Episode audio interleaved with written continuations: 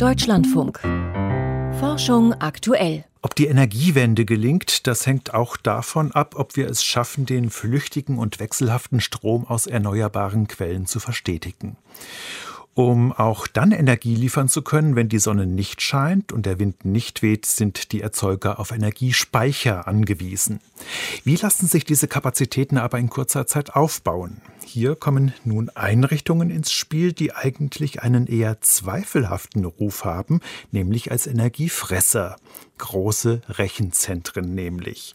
Sie sollen künftig Strom zwischenspeichern und bei Bedarf ins Netz einspeisen. Eine Studie von Bloomberg, Eaton und Stadtkraft hat das einmal durchgerechnet. Mein Kollege Peter Welchering hat sich das Papier näher angeschaut. Peter, wie soll das aussehen? Wie können Rechenzentren denn zur Energiewende beitragen? Ja, tatsächlich als Stromspeicher. Denn Rechenzentren, die halten ja auch heute schon Stromreserven vor. Die hängen ja im öffentlichen Netz und da kommt es ja hin und wieder schon mal zu Ausfällen. Und wenn das der Fall ist, also wenn der Strom ausfällt, dann springt eben im Rechenzentrum die unterbrechungsfreie Stromversorgung ein. Und die besteht im Wesentlichen in den großen Rechenzentren aus dem Schwungrad und aus Pufferbatterien. Und die liefern dann eben überbrückungsweise mal für eine Viertelstunde, mal für eine halbe Stunde Strom für die Rechner und die Peripherie wie Festplatten und so weiter. Und wie sieht es aus, wenn der Strom für längere Zeit ausfällt? Dann springen noch in vielen Rechenzentren tatsächlich die dieselbetriebenen Notstromaggregate an. Einige Rechenzentren halten da allerdings auch schon Batteriesysteme bereit. Eaton hat da übrigens ein sehr interessantes Projekt auch mal gemacht mit recycelten Autobatterien, die dann in ihrem zweiten Leben als Notstromreserve eingesetzt wurden. Aber da finden sich alle Arten von Batterietypen.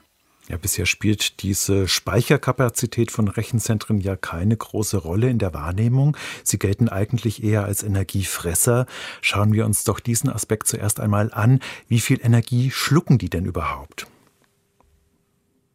Also in diesem Jahr liegt der Energieverbrauch der Rechenzentren in den fünf untersuchten Ländern, die äh, sich das Statkraft Eaton und äh, eben auch Bloomberg vorgenommen haben, also Westeuropa mehr oder weniger bei drei Gigawatt. Ende 2030 werden das nach Berechnung der Forscher schon mehr als fünf Gigawatt sein.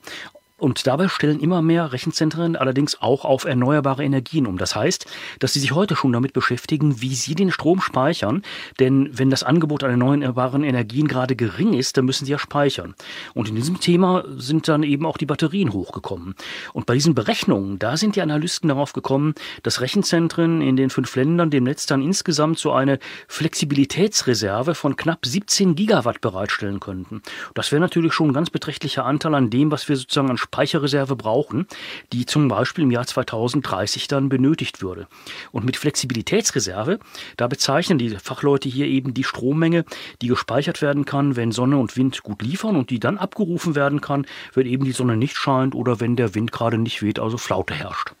Und diese Aufgabe als Energiespeicher, ist das denn etwas, was die Rechenzentren sozusagen aus dem Stand heraus leisten können oder müssen die dafür um oder auch aufgerüstet werden? Ja, ohne ein bisschen Umrüstung geht es nicht aus dem Stand heraus. Komplett so wird es nicht gehen. Aber Pilotprojekte bei Microsoft, Google, Amazon oder auch Digiplitz oder Basefarm, die sich die Analysten angeschaut haben, die haben schon gezeigt, wie es gehen könnte. Ohne Umbau kämen die Rechenzentren mit der heutigen Speicher- und Energieinfrastruktur nur auf knapp 4 Gigawatt. Das ist nicht sehr viel und das äh, würde am ehesten wohl in der ganz kurzfristigen Frequenzregelung, also wenn tatsächlich die Stromfrequenz, weil unterschiedliche Verbrauchs- und Einspeisesituationen da sind, rauf und runter geht, dann wirksam werden. Da können Rechenzentren aus der unterbrechungsfreien Stromversorgung dann bei Bedarf eben ins Netz einspeisen, fangen dann auch Spitzenverbräuche ab aber sie müssten den Strom dann doch wieder aus dem Netz zurückbekommen. Und wenn sie den dann aus Batteriespeichern beziehen, dann kann eben aus der kurzfristigen Frequenzregelung sogar eine mittelfristige Flexibilitätsreserve werden. Und deshalb müssen dafür dann auch die Backup-Reserven herangezogen werden.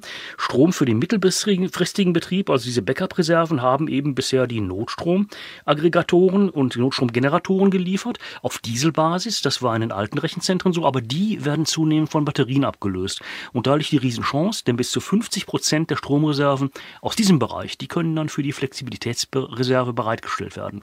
Und wenn die Politik dann noch ein paar Anreize gibt, dann lohnt es sich auch für die Rechenzentren wirtschaftlich, die Backup-Systeme weiter auszubauen und noch mehr Strom zu speichern. Ja, da höre ich heraus, dass es um Geld geht. Welche Anreize könnte denn die Politik hier schaffen? Ja, da werden verschiedene Ansätze diskutiert. Zum einen die Stromtarife, die sind ja in Deutschland recht hoch, da könnte es Abschläge auf diese Tarife geben, abhängig davon, wie viel Speicher eben so ein Rechenzentrum zur Verfügung stellt. Dann könnten auch direkt Photovoltaikanlagen auf den Dächern der Rechenzentren gefördert werden und dann könnte man natürlich auch nochmal die erforderlichen Personen, Personalressourcen, die sowas eben auch einfach mit sich bringt, auch nochmal direkt fördern lassen, etwa von der Regierung. Vielen Dank, Peter Welchering, war das über Rechenzentren, die als Stromspeicher für die Energiewende dienen könnten.